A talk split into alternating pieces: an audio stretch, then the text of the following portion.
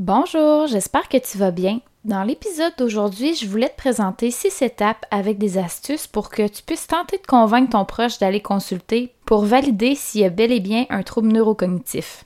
On regarde ça ensemble dans quelques instants. Je m'appelle Roxane, je suis psychoéducatrice et je me spécialise dans l'accompagnement des proches aidants de personnes qui vivent avec un trouble neurocognitif. Une des choses qui me tient énormément à cœur, c'est ton bien-être. C'est pour cette raison que je veux t'outiller dans ton rôle. Sache que dans le podcast, j'utilise le terme proche aimant plutôt que proche aidant parce que souvent l'aide que tu apportes est un acte d'amour.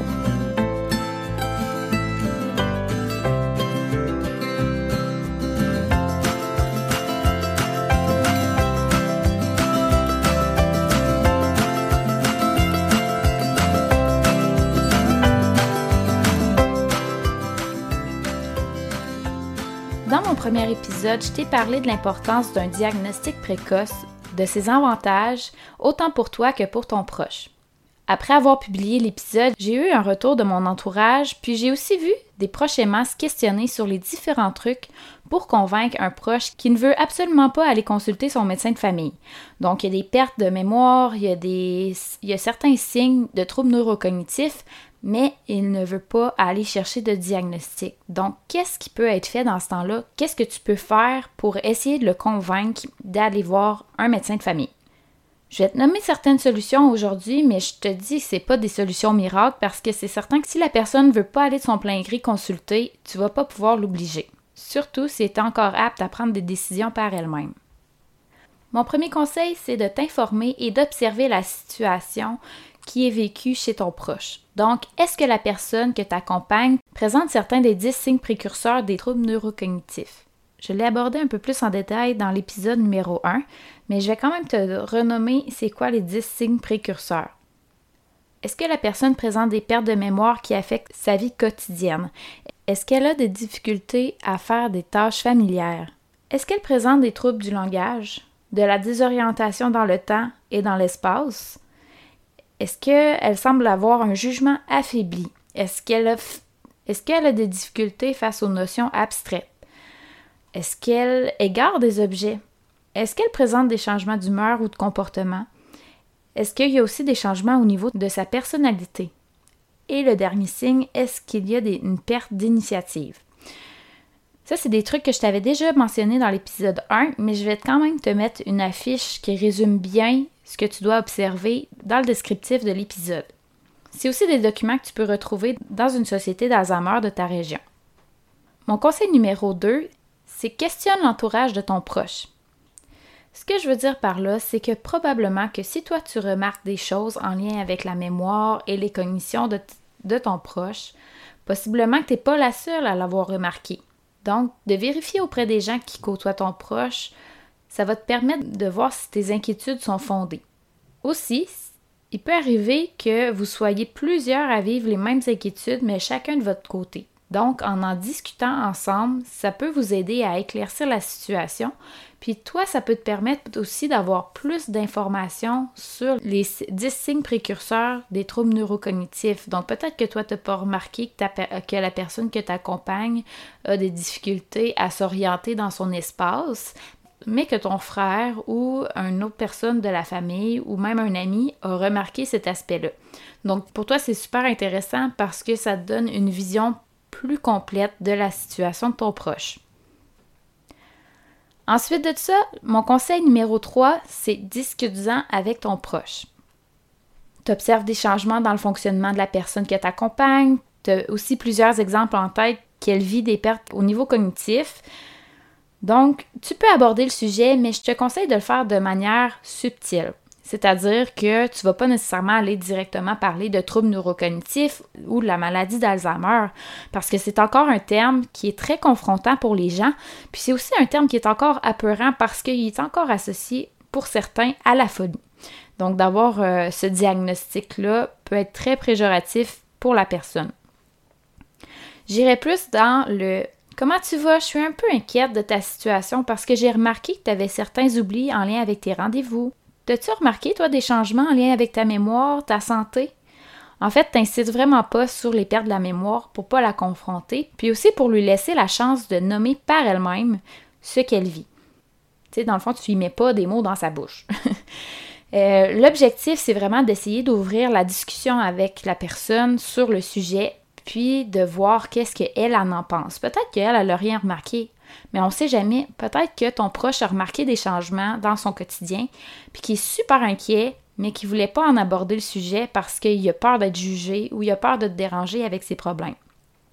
Tu peux aussi le rassurer en lui disant que des pertes de mémoire, ça ne veut pas nécessairement dire que c'est la maladie d'Alzheimer parce que, comme je t'avais déjà mentionné dans l'épisode 1, il y a plusieurs causes qui peuvent amener des pertes de mémoire, des troubles neurocognitifs, entre autres des problèmes de thyroïde, des problèmes au niveau du sommeil, puis aussi des interactions ou des médicaments qui vont amener des symptômes similaires.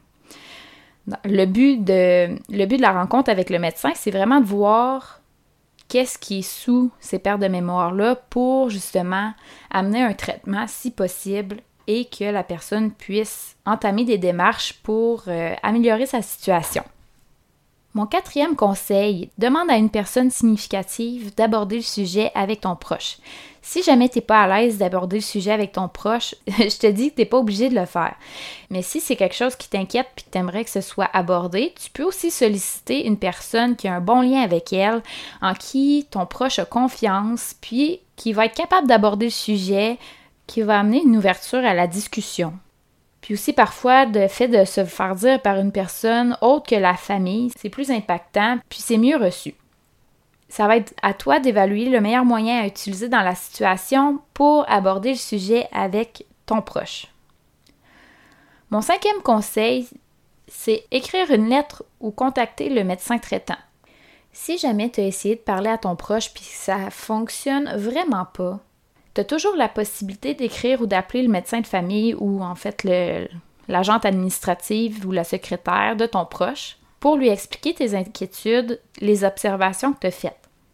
Je te conseille de ne pas contacter le médecin si jamais tu n'as aucune donnée sur ce qui se passe et que tu n'as pas vraiment d'informations tangibles sur les différentes pertes de ton proche. Je vais te donner un exemple. Si ton proche commence à oublier plusieurs choses, ce serait de décrire c'est quoi qu'elle oublie. Est-ce qu'elle oublie ses clés? Est-ce qu'elle oublie des rendez-vous? Est-ce qu'elle oublie de manger? Est-ce qu'elle oublie souvent? C'est quoi la fréquence de ses oublis? Est-ce que c'est une fois par jour, deux fois par jour, une fois par semaine? Est-ce que ça a un impact sur elle ou son entourage? Par exemple, si elle oublie de manger, c'est certain que ça peut avoir un impact au niveau de sa santé, mais aussi au niveau de ton stress par rapport à la situation à la maison. Euh, autrement, un impact sur la personne. Est-ce que les oublis amènent des comportements chez ton proche? Est-ce qu'il y a une augmentation du stress? Est-ce qu'il y a un contexte spécifique aux oublis? Par exemple, est-ce que ça arrive après chaque repas? Est-ce que c'est en lien avec une situation qu'elle a vécue? Donc, c'est vraiment de faire une plus grande analyse de ce que tu es capable de voir pour justement aider le médecin à pouvoir mieux comprendre la situation lui, il n'est pas là. C'est toi qui es là pour noter toutes ces choses-là. Tu peux aussi lui demander si c'est possible de rencontrer ton proche prochainement pour faire un bilan de santé, pour valider un trouble neurocognitif ou si c'est autre chose qui est sous-jacent. Tu peux aussi mentionner que tu aimerais que la lettre reste anonyme. Dans le fond, de dire au médecin de ne pas aborder le fait que tu lui as écrit.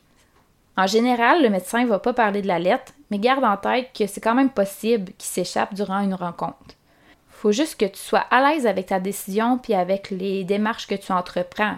dans le fond, si la personne se rend compte que tu as que tu as écrit à son médecin, bon, est-ce que tu es prêt à gérer euh, ce conflit-là? Parce qu'au final, ton objectif, c'est que ton proche soit pris en charge puis évalué parce que tu crains pour sa santé. Ou tu préfères rester dans l'inquiétude. C'est à toi de voir le pour et le contre de cette lettre. Mon dernier conseil, mon conseil numéro 6, c'est trouve du soutien pour toi.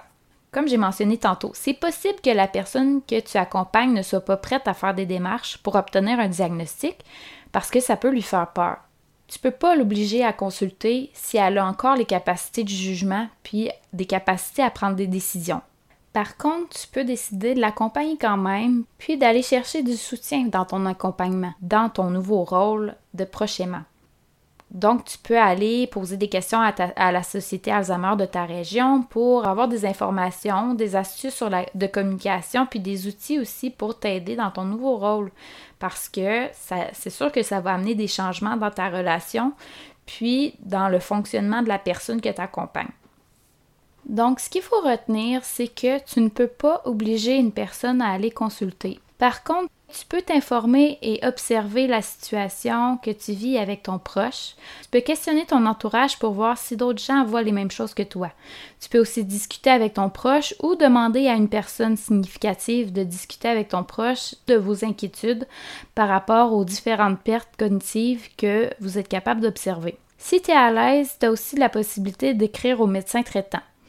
Autrement, tu peux trouver du soutien pour toi dans la situation pour que tu puisses accompagner adéquatement ton proche et que toi, tu sois soutenu dans tout ça.